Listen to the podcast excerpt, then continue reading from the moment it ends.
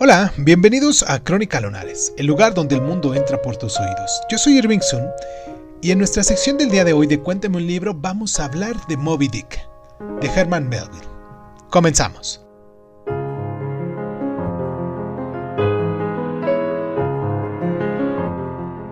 Con frecuencia se cita a Moby Dick como la más grande novela americana, un hito de imaginación del siglo XIX.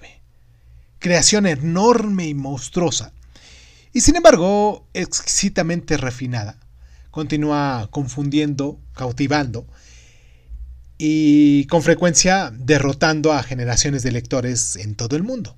Narrada por Ismael, maestro de Massachusetts, que ha cambiado su vieja vida por el romanticismo de alta mar. La novela es la crónica del largo viaje de Pecout, un ballenero mandado por el demoníaco capitán Ahab. La historia va más o menos así. Ahab que va a la casa de la ballena blanca que le ha arrebatado una pierna. Todas las demás, consideraciones, incluyendo la seguridad de la tripulación, tienden a ser secundarias ante su monomaniática búsqueda. No obstante, ningún resumen puede hacer justicia a la amplitud y complejidad de la novela de Melvin.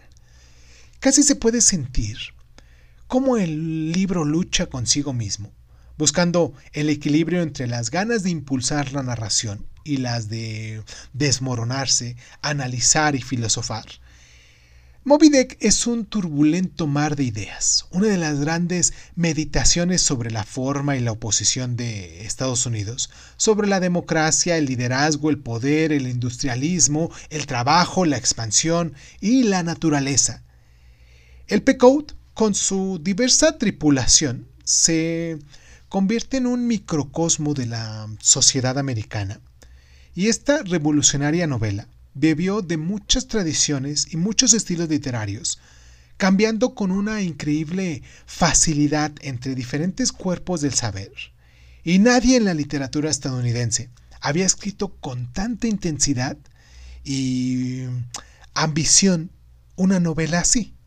En Moby Dick se puede encontrar absurda metafísica, detalles técnicos para diseccionar el prepucio de una ballena y virulentos paisajes de tragedia empapada en el, agua del mar.